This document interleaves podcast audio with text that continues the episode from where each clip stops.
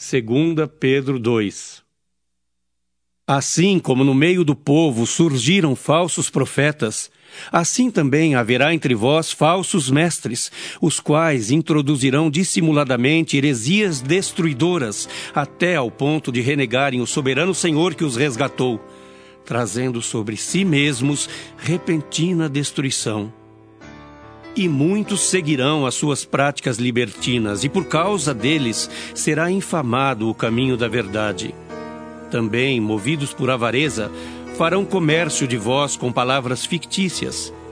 Para eles, o juízo lavrado a longo tempo não tarda, e a sua destruição não dorme. Ora, se Deus não poupou anjos quando pecaram, antes precipitando-os no inferno, os entregou a abismos de trevas, reservando-os para juízo. E não poupou o mundo antigo, mas preservou a Noé, pregador da justiça, e mais sete pessoas, quando fez vir o dilúvio sobre o mundo de ímpios.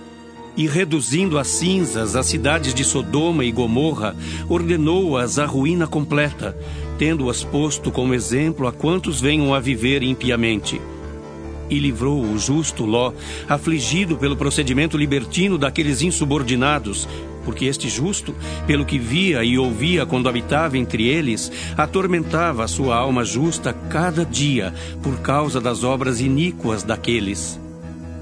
É porque o Senhor sabe livrar da provação os piedosos e reservar sob castigo os injustos para o dia de juízo.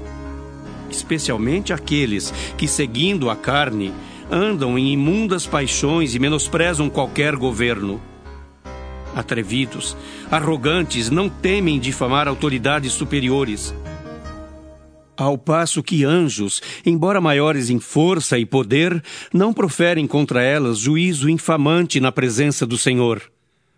Esses, todavia, como brutos e irracionais, naturalmente feitos para presa e destruição, falando mal daquilo em que são ignorantes, na sua destruição também hão de ser destruídos, recebendo injustiça por salário da injustiça que praticam.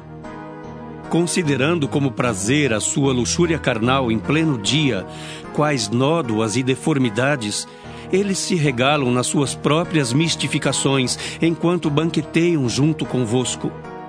Tendo os olhos cheios de adultério e insaciáveis no pecado, engodando almas inconstantes, tendo o coração exercitado na avareza, filhos malditos. Abandonando o reto caminho, se extraviaram, seguindo pelo caminho de Balaão, filho de Beor, que amou o prêmio da injustiça Recebeu, porém, castigo da sua transgressão, a saber, um mudo animal de carga, falando com voz humana, refreou a insensatez do profeta.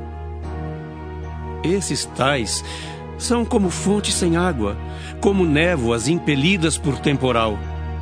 Para eles está reservada a negridão das trevas, porquanto, proferindo palavras jactanciosas de vaidade, engodam com paixões carnais por suas libertinagens aqueles que estavam prestes a fugir dos que andam no erro, prometendo-lhes liberdade, quando eles mesmos são escravos da corrupção, pois aquele que é vencido fica escravo do vencedor.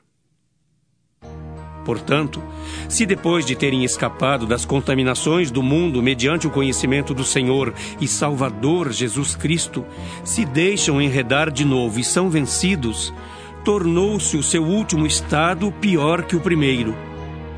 Pois melhor lhes fora nunca tivessem conhecido o caminho da justiça do que após conhecê-lo volverem para trás, apartando-se do santo mandamento que lhes fora dado com eles, aconteceu o que de certo adágio verdadeiro.